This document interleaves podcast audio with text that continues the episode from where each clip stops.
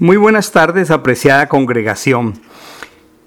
Como cada semana, podemos seguir encontrando cada día el contenido de la porción correspondiente de la Torah, se trate o de la Parachá o de la Haftarah. Yo espero que cada vez estas palabras sean más familiares para cada uno de nosotros. Y como les digo, podemos seguirla encontrando tanto en Facebook como en la página www.caminoacion.com y aún en nuestro chat de Signal. De la misma manera, a partir de hoy van a continuar encontrando la grabación, eh, pero lo quiero hacer un enfoque más alto en el contexto, en el entorno y en el significado de una que otra palabra hebrea. Esto con el propósito de que podamos perseverar en la enseñanza desde la Torá y las raíces del hebreo. Igualmente tendremos una grabación aparte que nos guíe a cada uno en nuestro tiempo a solas con Dios. Les recordamos lo que siempre hemos sugerido para este tiempo a solas con Dios desde el acróstico PAMPE, pecados personales, actitudes personales que podemos cambiar o adoptar, mandamientos que requerimos obedecer, promesas que podemos abrazar o apropiar y ejemplos a seguir. Estas grabaciones se colocarán a las 6 de la mañana en nuestro chat de Signal, Misión Latina Miami. Eh, una vez más les animo para que cada uno tenga tres herramientas en nuestra mano antes de entrar a estos tiempos. Número uno, la Biblia, un cuaderno de notas y nuestro bolígrafo. Pidámosle al Padre que nos regale, producto de nuestra persistencia, el hábito del estudio en nuestras vidas. Hay varias palabras que parecieran eh, ser iguales, pero son diferentes cuando las analizamos. Una cosa es oír eso lo hicimos ayer tarde en el servicio. Otra cosa es leer. Otra cosa es estudiar y es lo que les estoy animando a que cada vez nos volvamos mejores estudiantes. Y otra es meditar y otra también importante es memorizar. Eh, el propósito de hacer esto es que podamos destinar el tiempo del servicio como el de ayer exclusivamente, por supuesto, desde la Torah, a ministrar nuestras necesidades como personas, como matrimonios, como familia, eh, económicas, relacionales, de restauración y de sanidad. Quiero decir con esto que voy a tratar de ser muy poco técnico en los servicios, no voy a hablar de definiciones del hebreo, no, quiero que nos acerquemos juntos al Señor y todos seamos ministrados.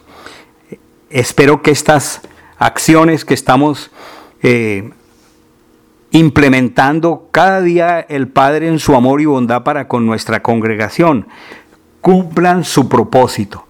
Voy entonces ahora a empezar la lectura de la primera porción en, el, en nuestro tiempo devocional que corresponde al profeta Amós y voy a leer el versículo 1 del capítulo 1. Dice, palabras de Amós, uno de los pastores de Tecoa, lo que vio en Jerusalén en días de Usías, rey de Judá, y en días de Jeroboam ben Joás. Así está en mi Biblia textual, y este ben significa hijo de Joás, rey de Israel dos años antes del terremoto.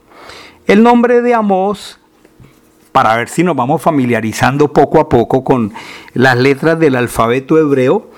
Como recordamos, el hebreo se escribe de derecha a izquierda y si ven el gráfico que está en nuestro material, se escribe con tres consonantes. De derecha a izquierda, esa que parece una Y nuestra se llama Ayim. Luego la que sigue es la letra Mem y la última es la letra Samek. Entonces así se escribe el nombre Amos. Eh, esta palabra es la palabra que significa en el hebreo amos, significa ocuparse, significa cargarse. Eh, es como el nombre que le asignaron a este profeta cuando nació y es muy interesante el valor de los nombres en Israel. Y bueno, así conocemos a este profeta. Pero es hermoso descubrir que cada nombre hebreo tiene un, sentido, un significado y parece ser que este significado es muy profético porque indica que este hombre tiene una carga, tiene un encargo, está cargado por algo y lo expresa de una manera muy especial precisamente en esta profecía. Hay un verso en el Salmo 68, 19 que usa esta palabra amos, sin embargo las traducciones no nos lo permiten ver. Y el Salmo dice, repito, Salmo 68, 19, Bendito el Señor, cada día nos colma de beneficios, el Dios de nuestra salvación. ¿Cómo podríamos descubrir este significado si no fuera porque profundizamos eh, poquito a poquito en el sentido hebreo de las palabras? La versión hebrea, trataré de pronunciarlo correctamente, dice Baruch Adonai Yon Yon Yamos Lanu At el Yeshua Tegnu. Significa día a día, Adonai, en hebreo dice amos, o sea, se ocupa, se encarga, como si lo dijéramos en una palabra más coloquial, se pone la camiseta por nosotros, por nuestra salvación. Y por eso termina diciendo el Dios de nuestra salvación. Ahora aquí dice el, el versículo se refiere a que él era uno de los pastores de Tecoa. Y yo les comparto esto porque son curiosidades del hebreo. Eh, la palabra que aparece aquí realmente no parece ser pastores. Eh, parece que fue adjudicada por el traductor, pero la palabra correcta es nokdim. Nokdim. Y viene de una raíz que es nikut y esta raíz significa puntuar, como poner puntos. Y podemos descubrir que entre los ganaderos en general, por siempre esta es una costumbre hasta nuestros días, existía y existe la costumbre de, de marcar el ganado para reconocerlo. Un noquet, podríamos leer allí de derecha a izquierda la letra nun, la letra Kof y la letra Dalet. Poco a poco vamos aprendiendo estas cositas. También lo tienes impreso en tu material. Viene del Strong 5349 y se define como un marcador de ganado. O sea, alguien que tenía el oficio de Nogdim, de puntuar, de marcar el ganado. Ahora, el que marca el ganado no necesariamente es el dueño. Puede que lo sea, puede que no. Entonces, esa parte realmente es irrelevante, pero la escritura en su original no dice pastores.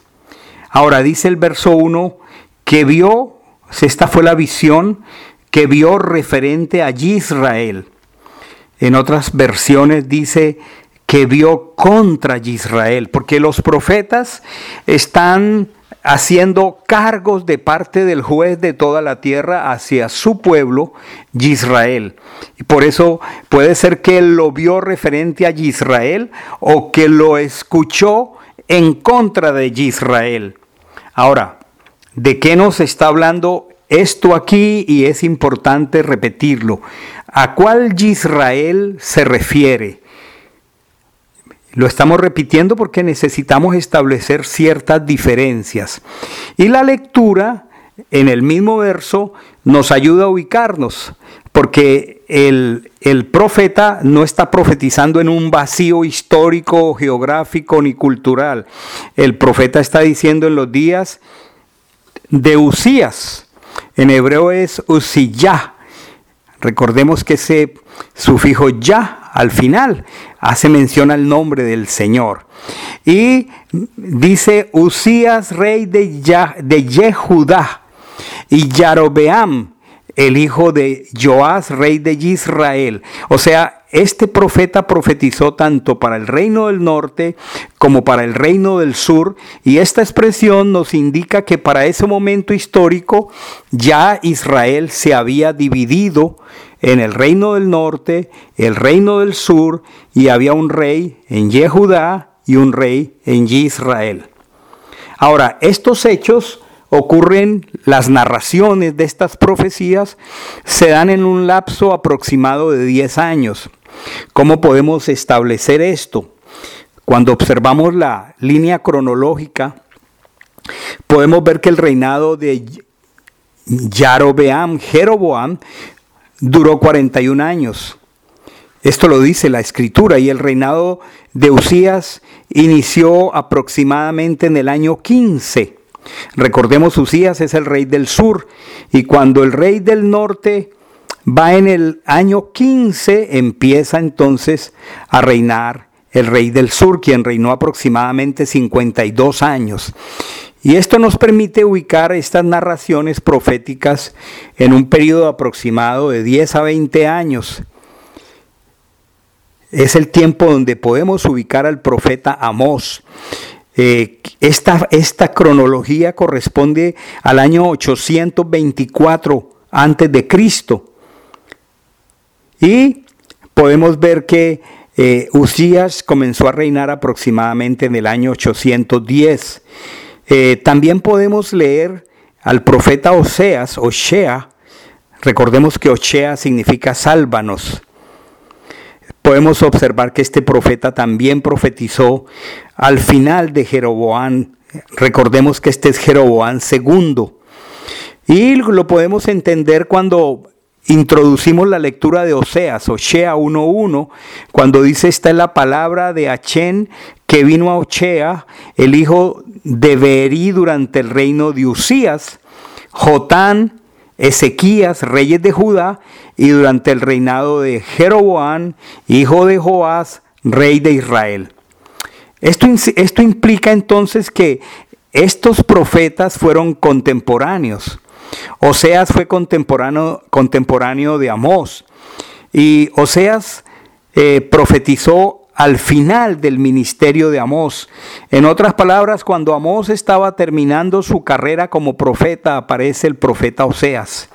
Sin embargo, y esta es una buena observación, cuando leemos nuestra Biblia vemos que primero aparece Oseas y, y aparece luego Amós. Eh, debiera aparecer primero Amós y luego Oseas. Es interesante que el ordenamiento de los libros no es inspirado. Estos son temas de la formación de lo que se llama el canon. Hablaremos de eso en otra oportunidad. Ahora, cuando estudiamos el libro de Oseas, recordarán que hablamos de dos mujeres, Ojoliba y Ojola. ¿Se acuerdan? Vimos la, la parábola de las dos mujeres que correspondían a la reina del norte, la reina del sur, vamos a decir reina, como la esposa, infiel, Judá, Israel. Y vimos que en ese momento el reino del sur, Judá, estaba coqueteando espiritualmente porque estaba siendo expuesta a toda la maldad del norte y de toda su corrupción, cómo se habían contaminado con ídolos, cómo habían puesto becerros en, por supuesto, becerros idolátricos tanto en Betel como en Dan, al norte. Y que finalmente los, las diez tribus del reino del norte se dispersaron por causa de los asirios. Así que esta profecía de Amós mm, va dirigida tanto a Judá como también al reino del norte.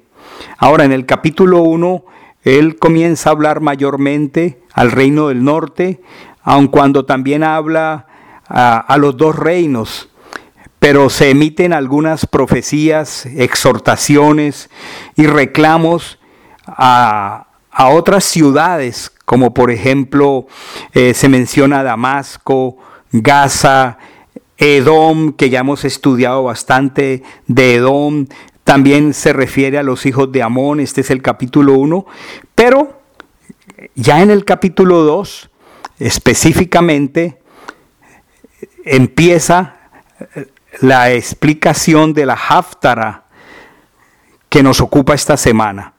Va del 2.6 hasta el 3.8. Y con esto les pongo en contexto porque como les he estado diciendo, las profecías no se dan en un ambiente vacío, se van en medio de los pecados de los reyes, los sacerdotes, el pueblo. Y entendiendo esto, a partir de mañana, ya ubicados históricamente, podremos entender mucho mejor las palabras del profeta. Que tengamos un bonito día.